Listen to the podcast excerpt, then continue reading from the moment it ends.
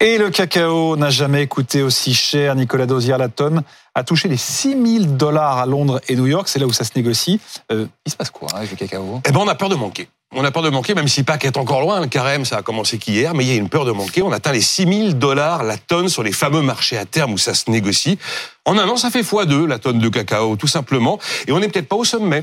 Les analyses du marché se disent, bon, arriver à 6300 dollars la tonne d'ici deux mois, c'est parfaitement possible. Et on va regarder les récoltes du printemps. Et ils sont formels. Si les récoltes du printemps sont aussi pourries que les précédentes, il n'y aura pas de baisse du prix du cacao avant l'année prochaine. Voilà. Le prix normal d'une tonne de cacao dans une vie normale, c'est plutôt 2500 dollars la Ah oui. tonne, pas 6000.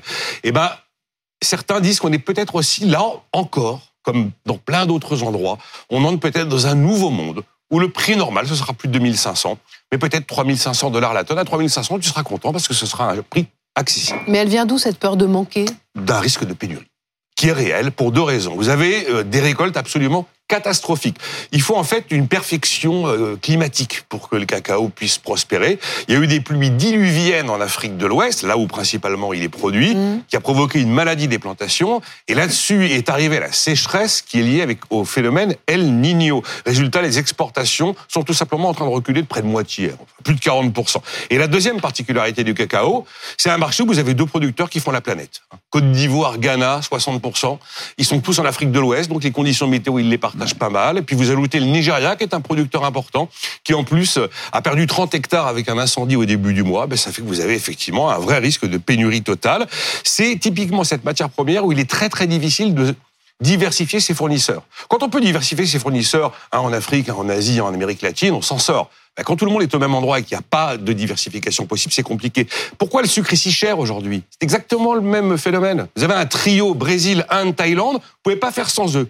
Si les récoltes de canne sont pas bonnes, vous avez du sucre cher et vous pouvez pas diversifier pour faire baisser les prix. Donc on comprend la crainte d'une pénurie mondiale. Puisque ce que je vous décris, c'est la, la troisième année consécutive où vous avez une demande qui est très très supérieure à l'offre.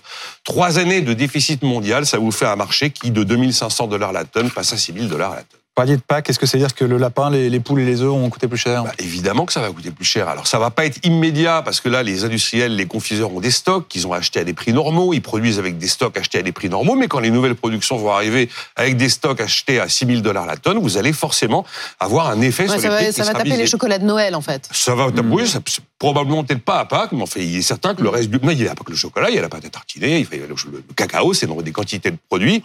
Et on risque effectivement d'avoir un vrai choc de marché, voilà, un choc d'offres délirant, qui pourrait alimenter ces fameuses shrinkflation et cheapflation que l'on a vu apparaître dans nos vies. Hein. Shrinkflation, je baisse les quantités. Cheapflation, je baisse, Baisse la, la qualité. Voilà, parce que là, à ce prix-là, il va forcément se passer des choses. Si on veut éviter d'avoir des Ouais. prix qui font x2, x3, ben, on va réduire les On va quantités. mettre moins de fèves de cacao dans Par le cacao. exemple, tu peux avoir une patate racinée où il y a un peu moins de cacao. Plus de noisettes peut-être. Ou Plus d'huile de palme aussi. Mmh, tout ça est réjouissant. Merci. C'est réjouissant, Nicolas. Mmh.